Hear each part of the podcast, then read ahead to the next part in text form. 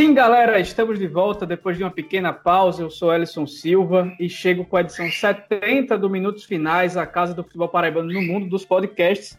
Comigo estão Ademar Tirigueiro e Iago Sarinho e nós vamos falar sobre os primeiros amistosos de pré-temporada do Trio de Ferro e outros episódios que vem acontecendo nessa época de preparação para os campeonatos de 2021. Sejam bem-vindos mais uma vez, amigos. Fala, fala. Bom dia, boa tarde, boa noite. Um prazer estar com vocês e um prazer também estarmos juntos em mais um episódio. A gente deu uma pequena pausa aí neste recesso carnavalesco, que a bem da verdade não existiu, mas estamos de volta, como de praxe, para a gente debater um pouco mais do futebol paraibano, tentando colaborar para o crescimento deste dos esportes como um todo, mas principalmente do futebol, esporte este que a gente tanto ama, né? Prazerzão. E aí, pessoal que acompanha o Minutos Finais, mais uma vez, prazer estar aqui com vocês.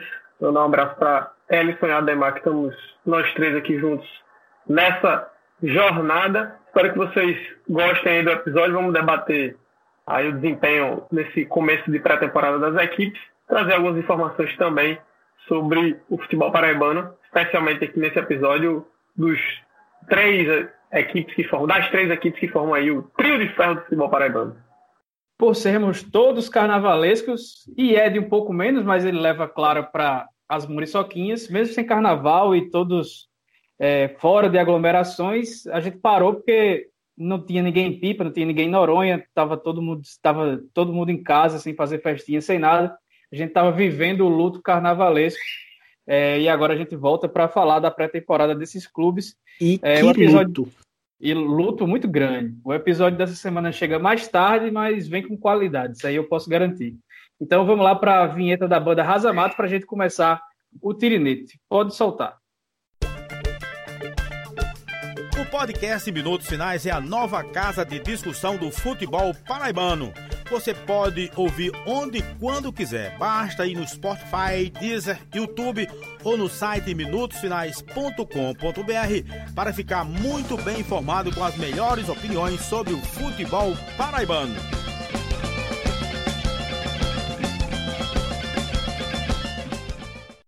E antes da gente falar de bola, vamos lembrar você que pode nos seguir nas redes sociais, porque a gente está no Instagram e no Twitter, arroba minutos, finais, e também no facebook.com.br podminutos finais. E claro, a gente está aqui também porque tem gente que acredita em nós. Além de você que nos escuta, a gente tem uma parceria com a loja Chique Chique, que é referência na produção de conteúdo nordestino. Um abraço para a Priscila, que está ficando com quase todo o meu dinheiro. Estou ficando cada vez mais liso, só comprando coisa na Chique Chique, mas vale a pena porque as coisas são muito boas. E quem ouve o Minutos Finais tem desconto de 15% em camisas, quadros, canecas de cerveja, canecas normais, garrafas térmicas, enfim, é produto com força. E para ter direito a essa moleza, é só dizer na hora que for comprar esta semana a palavra-chave amistosos. Então a palavra-chave dessa semana é amistosos. Aproveite e siga lá no Instagram, arroba Oficial, e veja a maravilha que são essas coisas feitas com todo o carinho do mundo.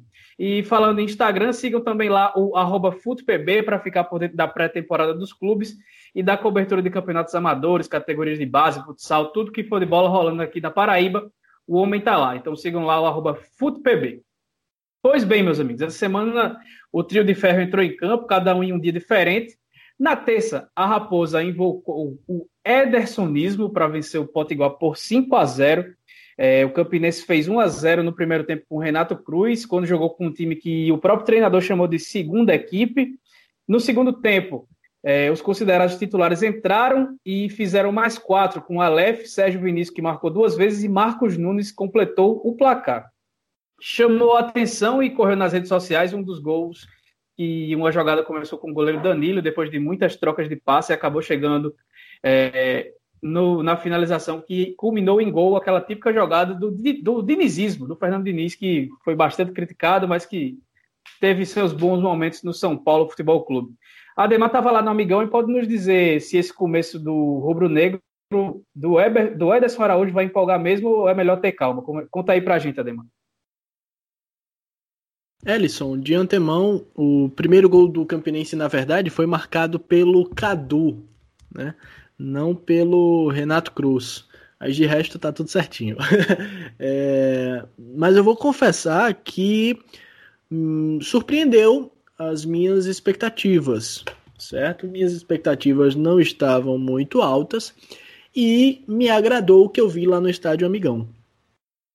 É bem verdade, para começo de conversa, que o time do Potiguar de Mossoró mostrou-se muito frágil, mostrou-se realmente um time muito limitado, muito desorganizado, muito é, frágil defensivamente falando. Mas em compensação, a gente conseguia enxergar alguns pontos positivos no Campinense, aos quais, por não saber até que ponto a gente pode considerar o Potiguar um parâmetro, eu vou considerar, portanto, o Campinense como relativamente bem. Troca de passes, um time com uma ideia muito bem definida, né? Tanto que esse gol do dinizismo a partir do edersonismo acabou viralizando, mas houve uma outra jogada que também resultou em gol, que foi construída mais ou menos da mesma forma. O Campinense mostrou-se um time que joga para frente de forma organizada, sai trocando passes, não dá chutão. Foi uma equipe que realmente me agradou positivamente. Pontos positivos. Na primeira etapa, atuou com o time considerado reserva.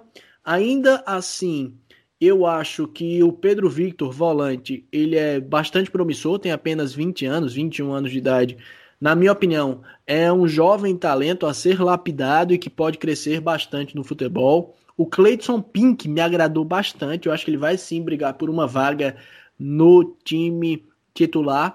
E o Bruninho também acho que foi, é, pelo menos, relativamente bem é, o Bruninho, apesar de eu não ter gostado dele quando uh, finalizando, né? Eu achei que ele pecou na hora de finalizar, na hora de decidir, mas achei interessante. Além do Cadu, autor de um dos gols que atua, atuou aberto pelo lado direito, também foi um atleta que me agradou. Na segunda etapa, gostei bastante do Sérgio Vinícius, já com o time considerado titular. Gostei do Sérgio Vinícius, Achei uma grata surpresa, era um atleta que eu não conhecia. E gostei também do Matheus Regis, e esse eu já esperava, atleta agudo, enfim. Em menor escala, gostei também do Patrick, gostei também do Aleph. Mas, em compensação, é bom que se deixe claro, nem tudo são flores. Eu acho que faltou segurança do ponto de vista defensivo. Os goleiros não me passaram tanta segurança realmente, soltavam, davam a, aquela famosa segunda bola, davam uma espirrada. Os zagueiros, uh, eu acho que o Silvio Carrasco no primeiro tempo tinha um pouco mais de qualidade. O capitão, eu não vou lembrar agora o nome, não me agradou. Achei ele lento, pesado, achei ele com, com falhas uh, na saída de bola, também não me agradou.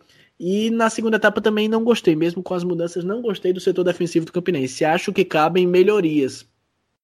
Vale ser dito também que o Campinense tinha uh, tem dois né, laterais esquerdos. Tinha dois laterais esquerdos. Um deles era o Juan Quadros, que acabou recebendo uma proposta do futebol belga, futebol europeu, se transferiu, então o Campinense deve voltar ao mercado. Quando você estiver ouvindo esse podcast, pode ser que o Campinense já tenha anunciado um novo lateral esquerdo. Mas, apesar de haverem pontos a serem melhorados, eu acho que já tem uma ideia e já tem um ponto de partida, algo a se evoluir. E se a gente falava em tom de preocupação a respeito do Campinense nos episódios anteriores, acho que o torcedor pode respirar um pouco mais aliviado e compreender que o Campinense pelo menos tem um norte, pelo menos tem um foco. É bem verdade, como disse, que o Potiguar é um time muito frágil que não pode ser considerado um parâmetro. Mas o Campinense sabe em que direção está indo e a tendência é evoluir, claro, com alguns reforços, claro que é, tendo toda aquela variação que pode se acontecer no percurso. Mas o Campinense está num caminho interessante para ser pelo menos competitivo, amigos. É, o Campinense, e bem lembrado que foi o Cadu que marcou o gol, ele até depois deu uma entrevista elogiando bastante o Ederson, dizendo que o treinador é diferente aqui na Paraíba, que elogiando muito seu estilo de jogo ofensivo, explicando que o Ederson gosta de times velozes e que marcam na frente, e foi isso que deu para ver do Campinense em alguns momentos do jogo, mesmo sendo o primeiro amistoso da pré-temporada. O time considerado ideal pelo Ederson, que começou o segundo tempo. Depois aí me corrija se estiver errado, viu, é, Ademar? Tinha Danilo, Aleph, Júnior Gaúcho, Kemerson e Eduardo Voltan. Rafinha, Patrick, Gabriel Pereira, Sérgio Vinícius, Marcos Nunes e Regis. Era esse o time que, que entrou no segundo tempo, que acabou enfrentando o Potiguar já com muitas mudanças e já cansado e acabou fazendo quatro gols, jogando muito bem. E apesar da vitória com, com goleada, depois do jogo, o Ederson falou que precisa de mais cinco reforços, né?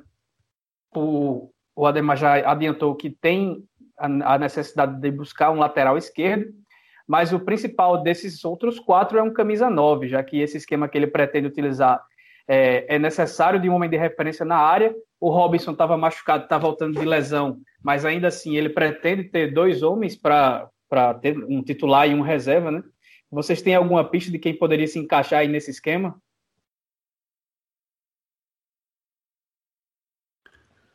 Se falava dias atrás na possibilidade de virem alguns atletas que atuaram com o Ederson no futebol sertanejo, mais precisamente no Atlético Cajazeiras, né? Mas alguns deles acabaram não não fechando com o clube, né? Havia uma expectativa, por exemplo, pelo acerto junto ao Éder Paulista, foi um nome que chegou a ser ventilado. Eu admito que eu não sei que rumo tomou o Éder Paulista, mas não sei se ele voltaria à pauta também. E, na minha humildíssima opinião, um nome que poderia ser levado em consideração, claro que é, diante de muita ponderação, seria do próprio Rafael Biapino, que ainda não tem acerto. É, houve sondagens, teve propostas de outras equipes, mas acabou não acertando com ninguém até agora, né? Então, talvez fosse um atleta que pudesse encaixar, pudesse colaborar com o Matheus Regis ali no, na função de, de quebrar linhas e para o Campeonato Paraibano ele já demonstrou que numa equipe organizada pode render, né? Talvez pudesse ser um nome a ser posto à mesa, pudesse ser avaliado. O Éder Paulista está no Nacional de São Paulo, depois que saiu do Atlético durante a pausa da pandemia no ano passado, ele foi para o Atibaia e agora segue lá no, no futebol do, do, do, do estado de São Paulo. É, a questão do, do Ibiapino é mais a, a, a, aquela situação dos salários atrasados da Série D do ano passado. Né? Então ele teria que dar um jeito de receber aquilo que ele afirma que o clube deve desde setembro do ano passado para acertar um novo contrato para esse ano. Então ele que já foi sondado por Souza e Nacional de Patos e ainda está parado, acho que a, né, a vontade dele de ficar em Campina Grande pode pesar um pouco aí para que ele venha ou não a reforçar o rubro-negro de Campina Grande. Alguma coisa a acrescentar, Iago? Eu posso passar a pauta? Eu acho que, basicamente, é, nesse momento, todo mundo sofrendo um pouco né, para encontrar reforços, justamente pela demora né, do campeonato paraibano em, enfim, em relação à definição do começo e tudo mais. Né? Então, o mercado hoje está bem complicado. Né? E as equipes paraibanas, esse não é um problema só do Campinense, está todo mundo tendo dificuldade para contratar e trazer reforços aí nessa reta final, porque boa parte dos bons atletas para esse nível já estão empregados. Né? Então acho que basicamente era só esse adendo mesmo, mas é um princípio positivo aí do Campinense. Muito cedo ainda para fazer alguma avaliação mais extensa, mas é, pelo menos demonstra que o, a ideia de jogo né, do, do Ederson está tá sendo posta em prática.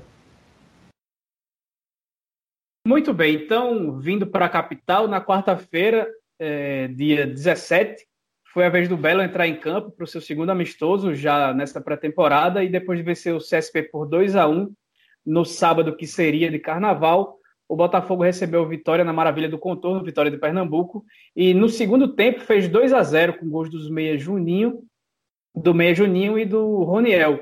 E o Iago estava lá na maravilha do contorno e pode trazer aquela análise conjunta, já pegando também o que achou do jogo contra o, tri, contra o Tigre no fim de semana. E só lembrando que o goleiro Felipe, certamente o principal nome desse, desse time do Belo, ainda não jogou porque está se recuperando de uma tendinite no ombro esquerdo, mas já deve participar do amistoso do próximo dia 20 contra o Náutico nos aflitos. Pois é, Ellison. Segundo compromisso aí do Botafogo, né? O, o time havia pego o CSP e vencido por 2 a 1 né, Acabou levando um, jogo, um gol muito cedo né, contra o CSP. Conseguiu a virada no comecinho do segundo tempo. É, e não, não sofreu, digamos assim, grandes, grandes dificuldades do ponto de vista defensivo na partida contra o CSP. Né? O gol foi numa bola de falta bem no começo da partida, se não me engano, aos 3 minutos, não me falha a memória. É, e o time acabou tendo o domínio da partida é, praticamente em todos, os em todos os 90 minutos, né? mas tendo um pouco de dificuldade na criação. A tônica para esse segundo amistoso contra o Vitória é um pouco similar. O time pernambucano, evidentemente, mais forte, né? um, um time que está, de fato, em preparação. A gente lembra que o CSP está na segunda divisão do Campeonato Paraibano, então não está competindo. O, o Vitória é, das Tabocas vem na sua fase é, de preparação e veio para cá com uma proposta bem mais defensiva. Né? No primeiro tempo, basicamente, não atacou o, o time visitante e o Botafogo não teve grandes dificuldades defensivas. Porém, penou um pouco para criar. Né? O meio-campo do Botafogo começou com Rogério, Juninho, Marcos Aurélio e o Esquerdinha. Né?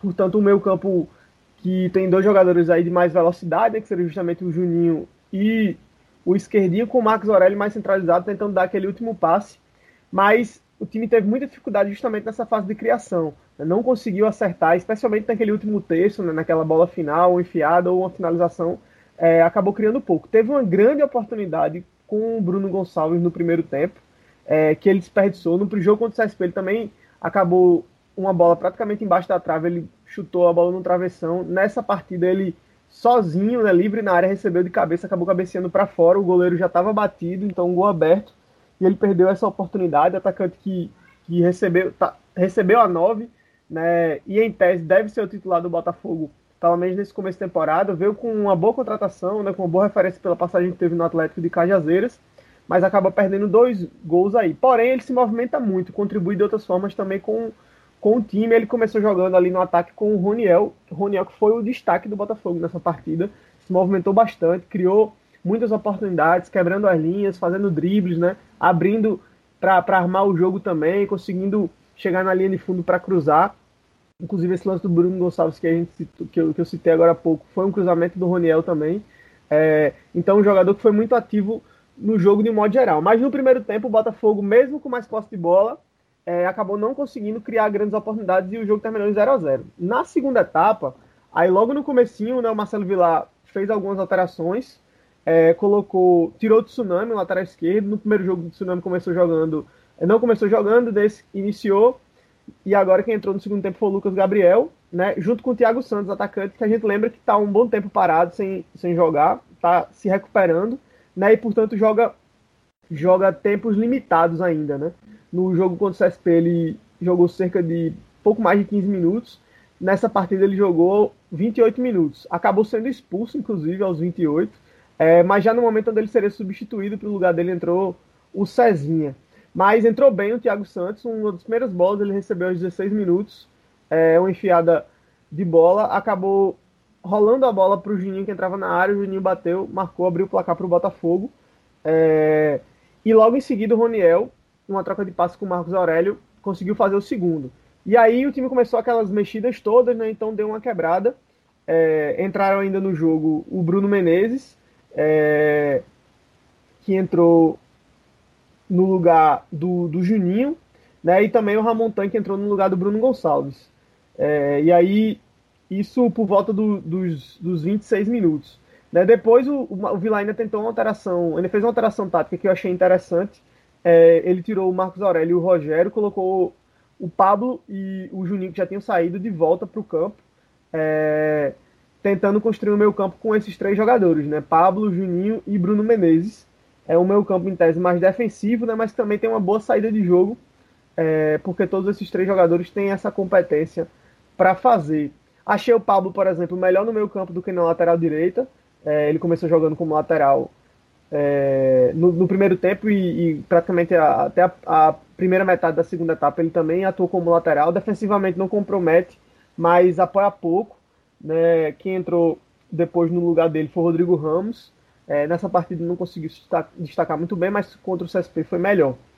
É, ainda entraram no jogo Joaquim Zulu no lugar do William Machado e do Samuel. Né? Basicamente foram essas as alterações processadas aí pelo Vilar. Né? No segundo tempo o Botafogo continuou superior, com mais posse de bola, criando mais, mas acabou meio que dando uma contentada também depois que abriu esses 2 a 0 no placar é, com as mudanças. Eu acredito que o time acabou não conseguindo produzir tanto é, nessa segunda etapa. Acho que o resumo desses dois amistosos do Botafogo basicamente foram esses, né? É, os times tiver, o, o, time teve mais posse de bola nas duas partidas, né? Mas ainda encontra um pouco de dificuldade na quebra de linhas, que é algo que já há algum tempo a gente vem vendo no Botafogo. É, eu tenho um receio ainda com relação a essa equipe é, em jogos mais difíceis, principalmente na perspectiva defensiva. Acho que o Marcos Aurélio ele vai acabar em algum momento comprometendo o, o a linha defensiva do Botafogo, né? Porque acaba sobrecarregando alguns atletas. Nisso, acho que a mudança do Marcelo Vilar, que no primeiro jogo colocou Bruno Menezes é, como titular, dessa vez trouxe o Juninho. Acho que talvez numa tentativa justamente de ter alguém com um pouco mais de velocidade para tentar su suprir possíveis é, contra-ataques, né? E essa ausência do Marcos Aurélio como uma opção de combate ali é, na defesa. E eu acho que basicamente são essas ponderações que eu tenho em relação a esses amistosos. Acho que o time é, já tem uma cara interessante. É, vale, vale a gente ressaltar o Botafogo tentando construir bastante a partir da defesa. Né, uma tendência que a gente está vendo no futebol já há algum tempo. Né, no Brasil as coisas demoram um pouco a chegar, mas os times, de modo geral, a gente brinca nessa história do dinizismo. É, o Marcelo Vilar está longe de, de, de, de vir dessa mesma escola, mas o Botafogo a gente percebe que o time busca construir um pouco mais a partir da, da, da linha defensiva para tentar ter mais posse de bola e chegar mais inteiro no ataque. Né? O Vila até comentou isso na saída do, do jogo, é, dizendo que não era necessariamente uma obrigação, mas que seria uma ideia do time, que o time vai buscar construir dessa forma, mas também, se for preciso jogar de outras maneiras, o fará. Eu acho que basicamente é isso, viu, Ellison e Ademar. É, e o time que o Vilar escolheu para começar esses dois jogos, treinos contra CSP e o Vitória lá de Pernambuco, é, lembrando nova, novamente que o Felipe estava se recuperando de contusão no ombro esquerdo, foi o time tinha Juan, Pablo, Samuel, William Machado e Tsunami, Rogério, Juninho, Esquerdinha, Marcos Aurélio, Roniel e Bruno Gonçalves.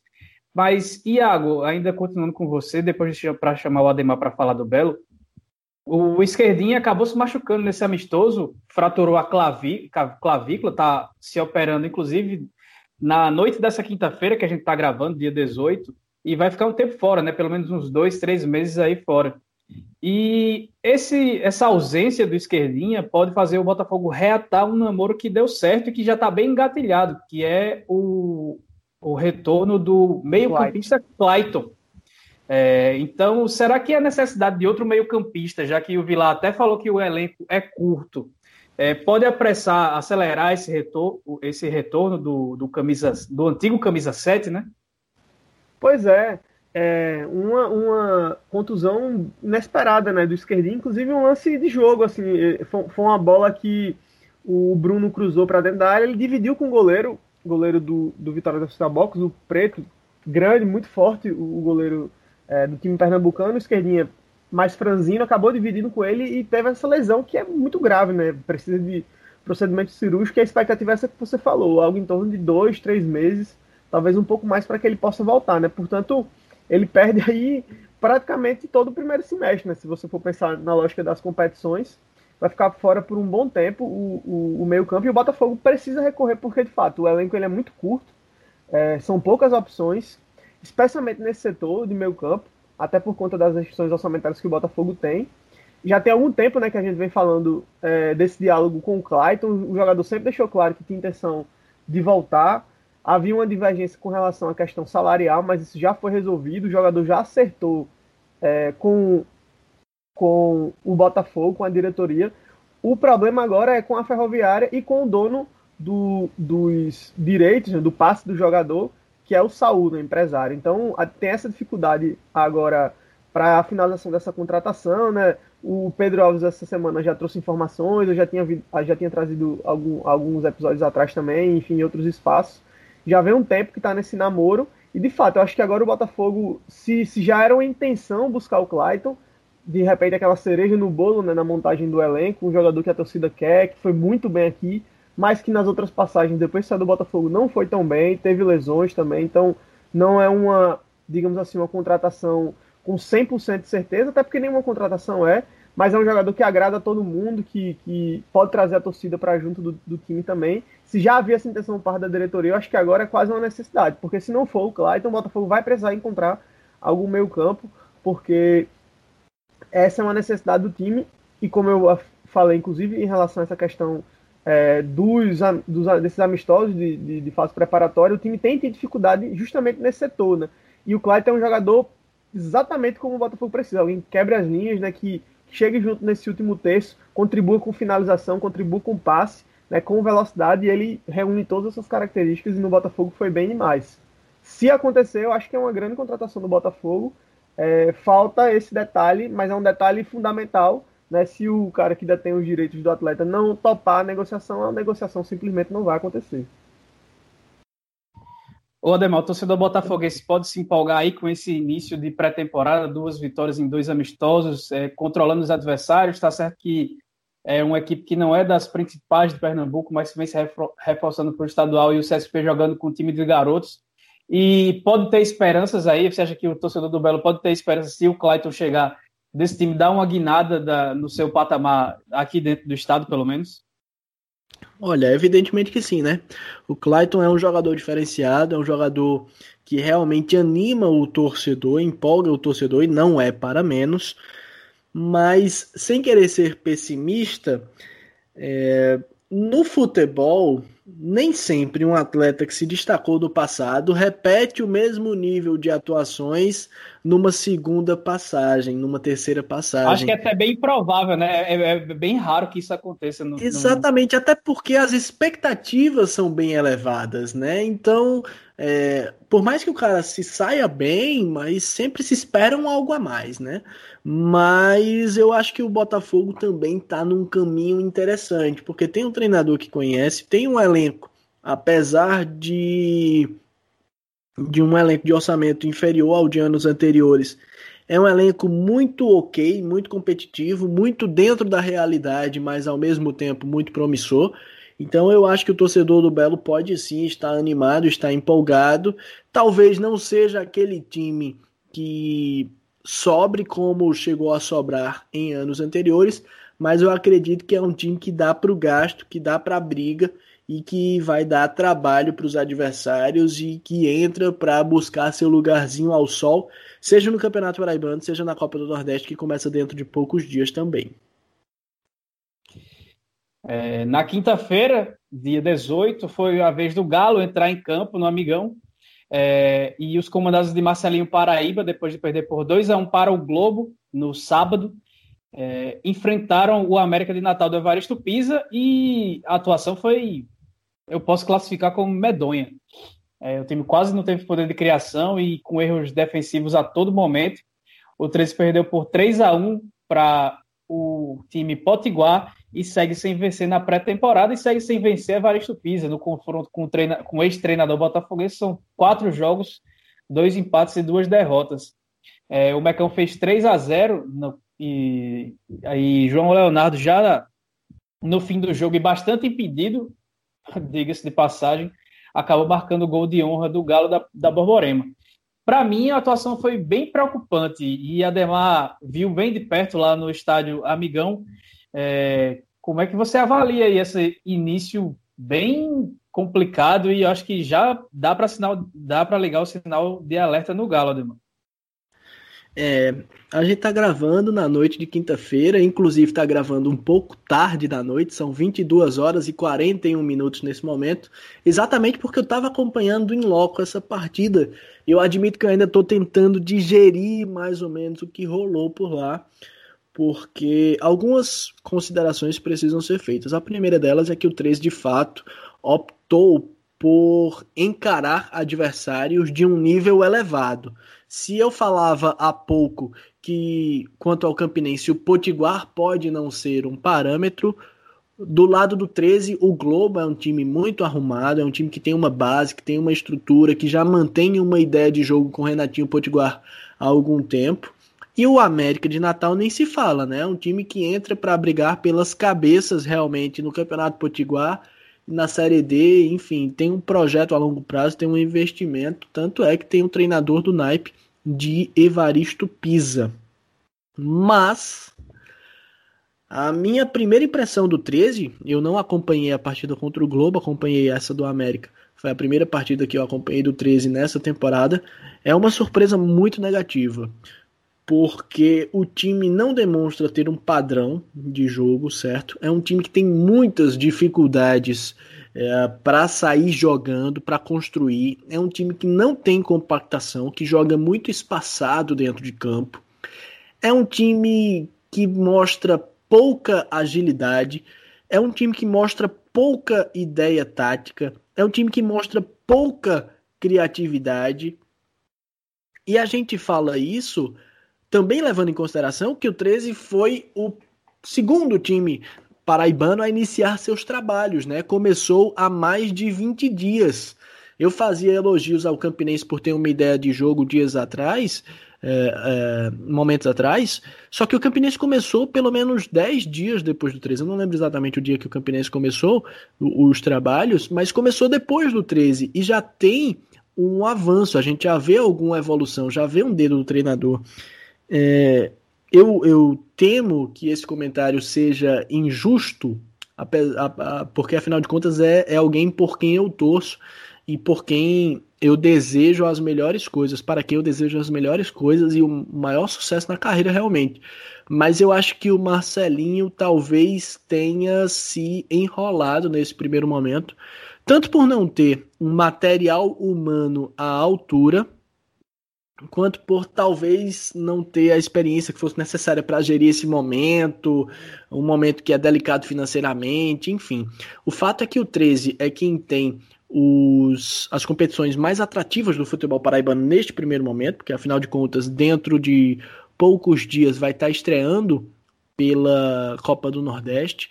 Também vai jogar a Copa do Brasil nesse meio tempo, isso antes do Campeonato Paraibano, mas é quem talvez tenha a situação mais delicada. Perdeu para o Globo, perdeu para o América, haveria um clássico dos maiorais que foi eh, foi cancelado e que foi a melhor coisa que poderia acontecer para o 13, porque se perdesse, instaurava-se o caos de, vez, de uma vez por todas.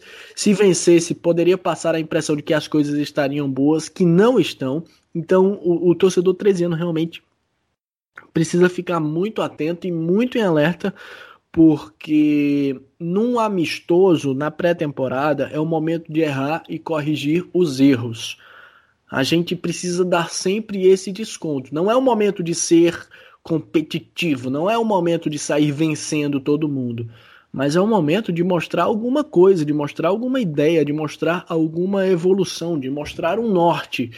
Infelizmente o 13 não teve. Da equipe do, do, do Galista, né, do time 13 ano, eu gostei de três peças. Gostei do Sony Anderson, Gostei do Birungueta e na segunda etapa gostei um pouco do João Leonardo. De resto, não sei, o Regis Potiguar precisa mostrar um pouco mais, o Romeu precisa mostrar um pouco mais. O setor defensivo do 13 mostrou fragilidades gravíssimas, gravíssimas, do ponto de vista de atenção, de qualidade na saída de bola, de recomposição. Ora, o 13 avançava suas linhas numa tentativa de fazer pressão, mas ao mesmo tempo não compactava, ou seja, não dava opções de passe para os defensores, eles acabavam precisando forçar uma jogada, a jogada dava errado, o pessoal voltava correndo contra a própria meta, todo mundo desesperado, uh, sem, uh, sem saber o que fazer realmente. Então, é, é, é um time que me deixou realmente muito preocupado, me surpreendeu negativamente e Quanto à partida em si, uh, basta dizer que os três gols do América surgiram de falhas do, do time galista e que o América poderia ter tido um resultado bem mais elástico, bem mais expressivo. O primeiro gol do América, marcado pelo Wallace Pernambucano, simplesmente foi uma bola recuada na qual o 13 tentou sair jogando, mas nessa dificuldade de criar a partir da zona defensiva, o zagueiro, acho que foi o Rômulo, não tenho certeza, mas ele acabou cheirando a bola e deixou ela limpa para o Wallace Pernambucano fazer o gol. No segundo lance, o atleta do América saiu costurando pelo lado esquerdo, bateu cruzado, Jefferson defendeu e tinham dois atletas do América livres dentro da área para completar para o gol. Realmente, assim, é, falhas de posicionamento graves. E no terceiro gol, uma cobrança de falta num lance totalmente defensável. A bola passou pela barreira e o goleiro tocou na bola colocando ela para dentro. Quer dizer, são lances realmente é, é, que beiram até o infantil. São lances que realmente são simples. A gente comentava lá que em alguns momentos é, nós que sequer jogamos bola, que a gente brinca, joga pelada, pô, a gente joga racha. Coisa que a gente aprendeu quando tinha 14, 15 anos, que quando vem uma bola cruzada, se você for bater de primeira, se você colocar um pouquinho de força, a bola vai subir demais. E o pessoal do 13, alguns atletas do 13 faziam isso. Quer dizer, eram erros primários e apesar de o 13 ter começado é, antes de praticamente todo mundo, começou ao mesmo tempo que o Botafogo. Agora o 13 não tem mais tempo para corrigir, porque, é, como a gente falou, hoje é quinta-feira, dia 18, é, e dentro de uma semana, a gente pode dizer dessa forma, no dia 27, sábado, o 13 já estreia pela Copa do Nordeste, aí vem para pelo menos um jogo por semana, até começar o Paraibano dentro de um mês. Só que antes disso já tem campeonato, é, já tem Copa do Brasil. A própria Copa do Nordeste tem uma das rodadas que acontece no meio de semana. Quer dizer, vai virar um samba de crioulo doido e não vai haver tempo para correção destes erros, que, como disse, são erros graves. Então, é uma situação muito delicada eu acho que a gente não pode dizer que tudo está perdido, mas o começo do 13 é devastador e diga-se de passagem, a gente já havia comentado sobre isso em episódios anteriores aqui no nosso Minutos Finais.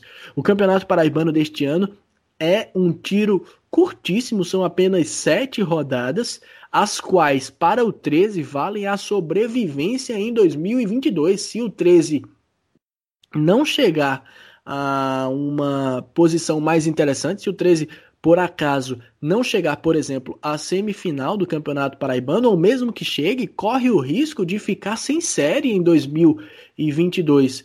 E pelo que eu vi hoje, cara, vou te contar, sei não. Não sei mesmo, né? A gente sabe que tudo pode acontecer, inclusive nada, mas a preço de hoje o 13 entra no Campeonato Paraibano daqui a um mês brigando pela parte de baixo e entra na Copa do Nordeste realmente só para participar. Eu não acho, pelo que, que apresentou hoje, que o 13 vá ter um time competitivo nessas competições que vai disputar, a não ser que ocorra uma grande reviravolta. E ainda existe um fato adicional a tudo isso que precisa ser levado em consideração, que é de que os atletas, obviamente, sabem que as coisas não andam bem. Então você já começa a temporada, já começa os jogos competitivos, os jogos oficiais propriamente, com a confiança abalada. E, enfim, a gente precisa realmente ver o que é que vai acontecer nesses próximos dias, torcer muito para que as coisas mudem de rumo, mas a preço de agora, pelo que eu vi instantes atrás na partida entre 13 e América, o cenário pode ser devastador, pode ser catastrófico. É, acho que o 13 teve os dois adversários mais difíceis do, dos que os paraibanos estão enfrentando. Lembrando que o São Paulo Cristal vai pegar o Central do Caruaru é, no dia 19, na, na sexta-feira. É, mas são o, o, preocupa mais porque são times que vão jogar a mesma competição do 13, a Série D do Campeonato Brasileiro. O 13 foi muito abaixo já o, o, no jogo contra o Globo, a, a derrota por 2 a 1 foi com falhas da defesa também, falhas individuais. Agora a mesma coisa. É, eu fiquei com a impressão em determinado momento da, do amistoso em que o América realmente estava treinando e o 13 estava ali meio que sem saber o que fazer em campo, era um time completamente perdido. A única oportunidade criada foi com o Sonny Anderson em jogada individual já lá para os 30 do segundo tempo. O gol foi um impedimento bem bizarro mesmo, estava muito, muito na frente. É, o jogador é, que marcou o gol do 13. E no decorrer da semana, o Galo ainda perdeu o zagueiro Wesley, que foi para o Murici de Alagoas. De, é, ou seja, o 13 está perdendo jogadores para o Murici de Alagoas, com todo respeito ao. O que grande... demonstra que tem alguma coisa nos bastidores que precisa ser melhor explicada. Exato. E aí, com todo respeito ao Murici de Alagoas, não é para o 13 perder jogador para esse time. O Wesley era um bom zagueiro, foi um dos melhores zagueiros do Campeonato Paraibano de 2020. E para reposição, ele trouxe o Jomar, de 28 anos, ex-Vasco, que o pessoal do Vasco está bem feliz que ele está longe do Rio de Janeiro. Só não está mais longe do que ele estava antes, que ele estava no futebol da Bolívia. É, o que, é que você espera, Iago, aí desse elenco do 13 do que. O que é que espera do 13 em geral depois desse começo complicado? Será que a gravata de treinador do Marcelinho começa a apertar essa semana? É, rapaz, complicado, né? É, esse começo do 13 Acho que o Ademar pontuou algo que é importante e você reforçou isso, que é o fato de que de fato, de que de fato, o fato que é de fato, que o 13 realmente pegou os dois adversários mais complicados nessa pré-temporada. É uma escolha, inclusive, que o time faz ao pegar esses adversários. E aí, quando os resultados são ruins, acabam gerando essa pressão extra já no começo da temporada. Né? Mas o mais preocupante, de fato, não é, não são os resultados mas sim o desempenho, né? A equipe foi muito mal. É, esse jogo que a gente está gravando aqui logo após ele, contra o América Natal, o 13 foi inferior ao longo de todos os 90 minutos, né? Com, com alguns lampejos, mas inclusive o gol que fez, como você já trouxe, Alisson, claramente impedido. É, e, e, o 13 com muita dificuldade para criar, com muita dificuldade para defender, o América de Natal chegando fácil é, quando quis. Né, teve várias oportunidades, poderia ter feito até um placar mais elástico. Né, a, a defesa do 13 errando muito, errando, se posicionando mal, é, errando na, no, no, retorno defensivo, né, muito, muito espaçado o time, as linhas muito distantes. Né, o time, quando tentava fazer uma marcação pressão, não tinha compactação. É, ofensivamente, muito lento, né, o time do 13, errando os fundamentos básicos. Enfim, é muito preocupante esse começo de temporada para o 13 por conta do desempenho. Os resultados são menos importantes, mas o desempenho preocupa, porque o time não se mostrou capaz de produzir é, uma mudança rápida nesse padrão de jogo que está que tá mostrando hoje. Né? O Marcelinho, a gente sabe, é, é um cara que está indo para o seu primeiro desafio, é um desafio muito grande pegar um 13 com um elenco limitado, um time com problemas financeiros seríssimos, é, e que de fato coloca o Marcelinho numa condição que é perigosa. Se dá certo, ele se constrói como ídolo ainda mais do que já é do clube, mas se dá errado, às vezes arrisca manchar um pouco dessa trajetória. o que me preocupa é o Marcelinho acabar sendo usado também como uma bucha de canhão, né? Porque se o time vai mal, é um cara que é fácil de de repente o clube demitir, de mandar embora e tentar encobrir de repente uma falha nessa montagem do elenco por conta é, do treinador. Às vezes dependendo do elenco que se tem, nem um treinador consegue dar jeito. Né? E eu acho que a gente precisa ter um pouco mais de preocupação com relação a essas peças que estão hoje nesse time do 13. Para o Campeonato Paraibano, a coisa é nivelada por baixo. A gente sabe, o 13 foi campeão ano passado jogando muito mal e conseguiu chegar e venceu, porque seus adversários também estavam muito abaixo. É, e o 13 foi copeiro e conseguiu chegar na final e vencer, com justiça, inclusive. Mas para a Copa do Nordeste, a conversa já é outra. O time já começa pegando o CSA logo na estreia, fora de casa. Né? Então é um adversário muito competitivo, tem um investimento muito maior que o 13, é, e o time precisa estar bem para esse desafio. Né? Tinha essa perspectiva de, de, ter esse amistoso contra o Campinense, é, até onde a gente saiba, eu acredito, pelo menos até onde a gente tem aqui de informação, não vai ter mais. Acho que é um risco que o 13 não precisa correr, mas é enfrentar uma equipe é, como o Campinense, o grande rival agora, imagina uma outra derrota, seria um caos né, para a equipe nesse momento. Então eu acho assim, é, é, preocupante, o desempenho do time é muito negativo, são muitas falhas, o 13 muito frágil ofensivamente e defensivamente. Difícil a gente encontrar alguém para apontar de forma positiva é, no time. E eu acho que não é terra arrasada ainda, enfim, por mais que a gente esteja sendo duro aqui nos comentários, mas é preocupante porque o 13 tem pouco tempo. Né? Se tivesse pensando apenas no Campeonato Paraibano, ok, tinha tempo de resolver, tinha tempo de treinar, mas pensando na Copa do Nordeste, que é daqui a pouco mais de sete dias em relação a hoje, né? Estamos gravando aqui o programa no dia 18. Então, é, acho que já vale sim acender o sinal de alerta para o 13, porque o time precisa reagir, precisa se encontrar, criar um padrão de jogo né, e começar a executar as coisas com mais é, concentração, com mais inteligência e assertividade, que eu acho que, de certo modo, é o que faltou o 13. De fato, parecia que tinha um time disposto a jogar, que era o América de Natal, e um outro time, um bando de 11 jogadores meio dispersos ali, sem saber bem o que fazer, e sofrendo o tempo inteiro com a pressão do adversário, já bem mais coeso. A gente lembra o trabalho do Evaristo Pisa, lá no América de Natal, com muitas peças, inclusive, que ele já tinha trabalhado no Botafogo, Carlos Renato, Samuel, é, o El, Elvinho, né? Tem mais alguém que eu estou esquecendo.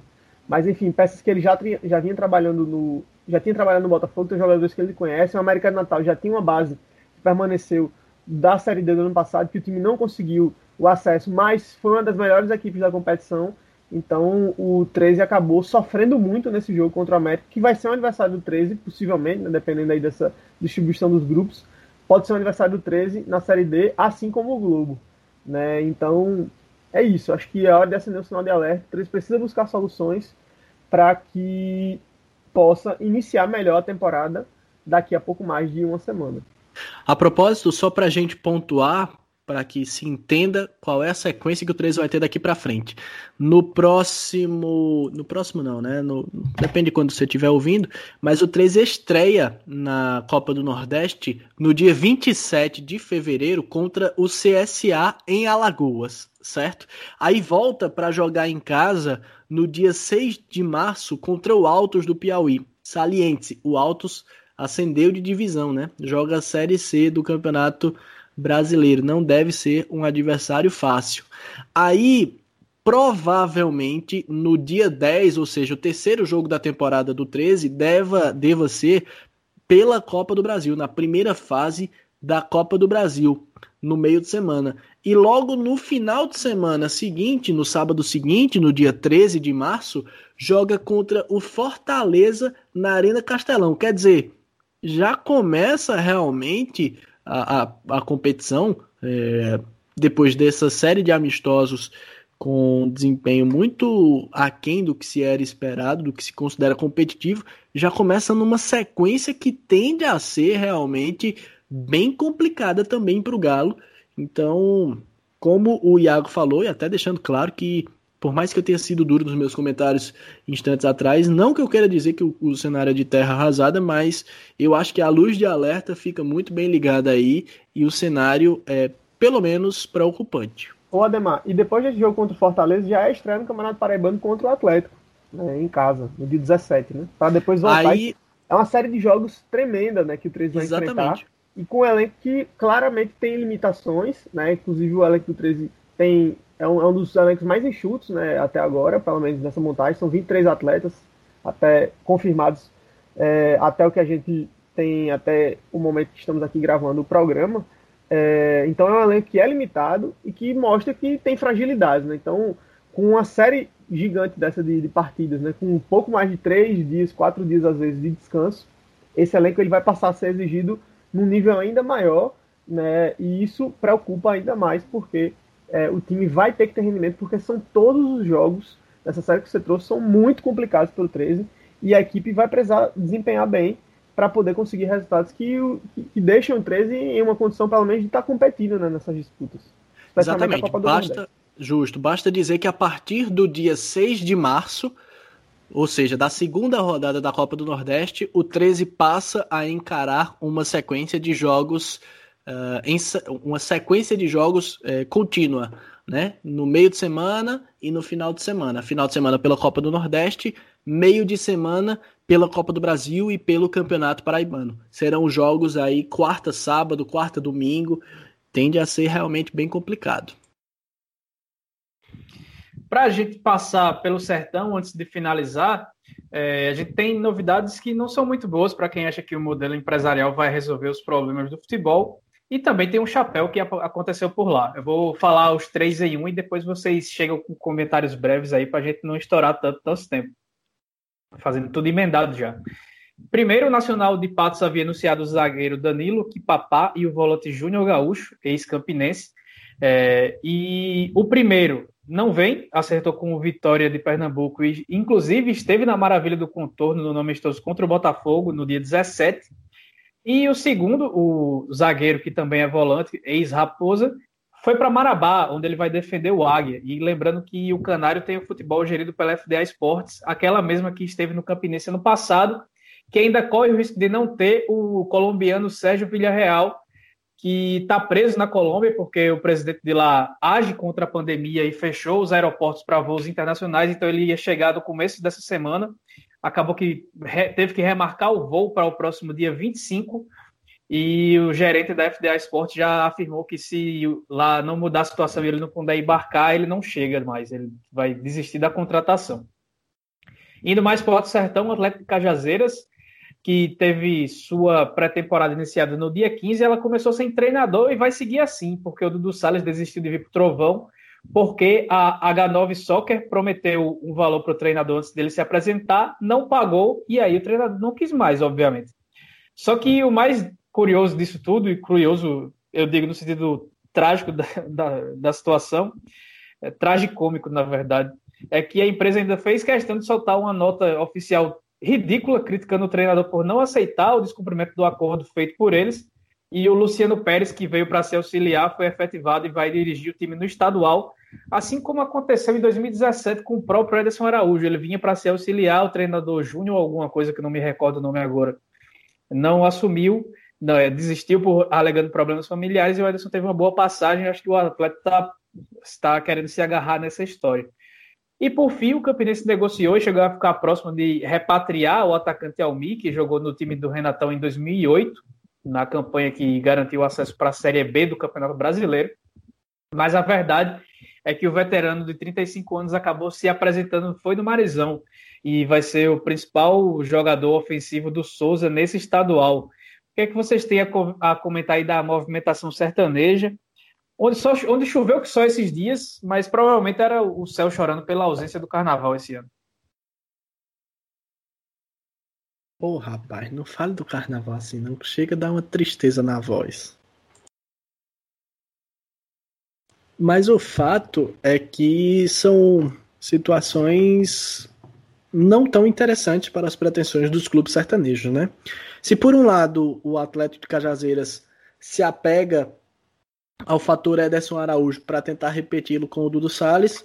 Vale lembrar também que, para não irmos numa realidade muito distante, o Campinense optou por efetivar recentemente um auxiliar que, quando um treinador acabou não assumindo, e o resultado não foi legal. Então, apesar de existirem precedentes positivos, também houve precedente negativo aqui na nossa Paraíba. Quanto ao Nacional de Patos, a gente aguarda aí algumas novidades. Certamente o pessoal vai ao mercado caso é, não tenha um, um, êxito nessas contratações que foram tentadas, do Sérgio Villarreal, por exemplo.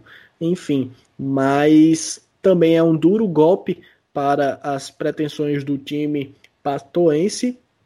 E quanto ao Souza, realmente eu não sei até que ponto o Almir pode agregar. Ele estava atuando no futebol da Malásia recentemente, jogou na Coreia, enfim. Eu não acompanhei, mas eu lembro que lá em 2008 ele era um atleta que se destacava pelo poder físico, pela velocidade, pela agilidade jogando mais aberto e evidentemente que o tempo acaba cobrando isso de um atleta agora aos 35 anos de idade é difícil prevermos, imaginarmos como o Almir vai estar. Então, apesar de eu achar uma movimentação interessante para o time sertanejo, eu acho que ele vai precisar também se provar dentro de campo. E por fim, algo que foi até curioso na noite desta quinta-feira em que nós estamos gravando este episódio é que o treinador Igor César, que treinava o Barbalha do Ceará, fez um post no Twitter destacando que Souza era uma cidade encantadora. E aí não podia ser diferente, né? Como assim? O treinador tá falando bem da cidade de Souza? Será que o Paulo César Chardon foi demitido lá do Dinossauro e o Igor César está sendo contratado? Mas não, o Igor César, conversei com ele, ele justificou que não gosta de dirigir à noite, tá indo de Barbalha para Natal, parou em Souza para dormir e amanhã segue para a capital Potiguar. Amanhã, aqui me refiro à sexta-feira, dia 19 de fevereiro. E aí a gente fica no aguardo, né, para saber se o que é que vai acontecer de fato com a carreira do Igor César, que num passado não muito distante já foi cogitado por equipes aqui do futebol de Campina Grande e do futebol paraibano como um todo.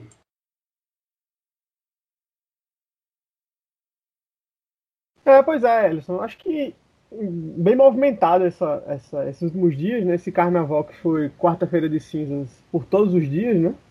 E aí no sertão choveu bastante, mas também teve muito chapéu, teve muita movimentação. Né? Eu, ainda, eu ainda me preocupo um pouco com, com o, estágio, o estágio da montagem do elenco do Souza. Né? Ainda está um pouco atrás. A gente sabe que o Souza tem enfrentado muitas dificuldades. O Aldano já deixou isso bem claro nessa justamente nesse processo de contratação.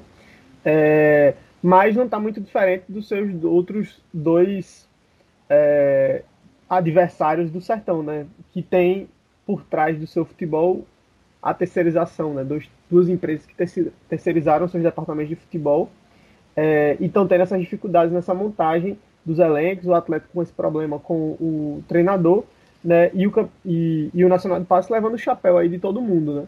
Então é um pouco preocupante essa situação dos três times do Sertão, né? Lembrando que o, o Souza esse ano joga a Série D, né? Então precisa ter um elenco forte também para a competição nacional que deve ocorrer, aliás, que vai ocorrer só no segundo semestre, é, mas o Paraibano é importante para dar calendário para esses times. O Paraibano é de tiro curto né, e tem uma perspectiva de briga contra o rebaixamento que é muito perigosa para quem der vacilo nesse começo, especialmente no começo da competição. Portanto, é fundamental que as equipes cheguem bem. Né, e aí a gente vai ficar nesse acompanhamento para ver como é que vai estar essa situação de Atlético Nacional e Souza aí nos enrolar das próximas semanas.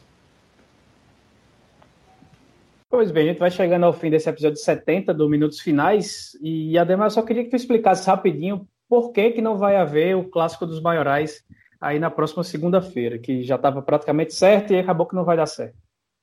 Pois é, Campinense 13 costumeiramente nos últimos anos é, tem feito amistosos no início da temporada, em alguns casos até valendo, valendo troféu, enfim.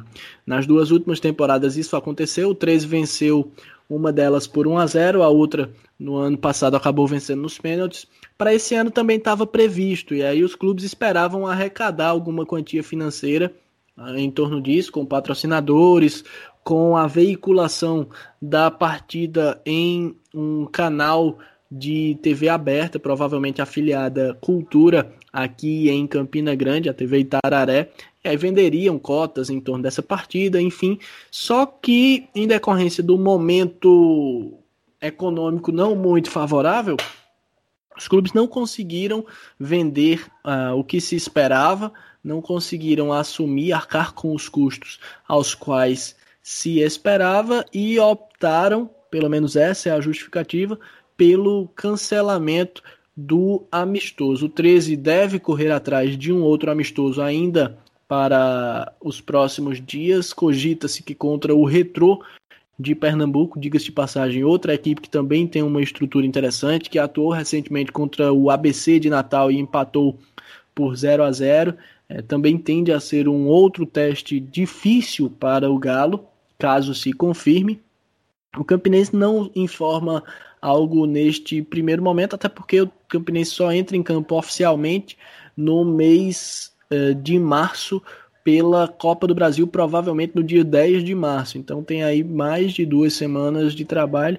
Deve fazer algumas movimentações, mas não se fala contra quem, até porque nos próximos dias começam todos os campeonatos de futebol das equipes do Nordeste, no mais tardar até o dia 26 de março, então vai ficar mais, perdão, 26 de fevereiro, então fica mais complicado para arrumar equipes para medir forças, porque as equipes vão estar com disputas em andamento. Mas quanto ao clássico dos maiorais, o que se justifica nos bastidores é que faltou uh, angariar aporte financeiro para viabilizar as disputas que fizessem valer o risco de começar a temporada com um clássico dessa magnitude, que, querendo ou não, para o torcedor é, tem um significado muito grandioso. Né? Então, acabou não compensando porque não houve acerto financeiro com é, acordos de publicidade. Pois bem, tem algum recado final aí, Iago, para a gente encerrar esse episódio? Não, acho que basicamente não. Já deixar meu abraço aí para quem está nos acompanhando. É, agradecer por estarem conosco aqui no Minutos Finais. Mandar um abraço para vocês dois também. Que no carnaval do ano que vem a gente possa estar junto, brincando aí, se divertindo, com segurança, saúde e vacina.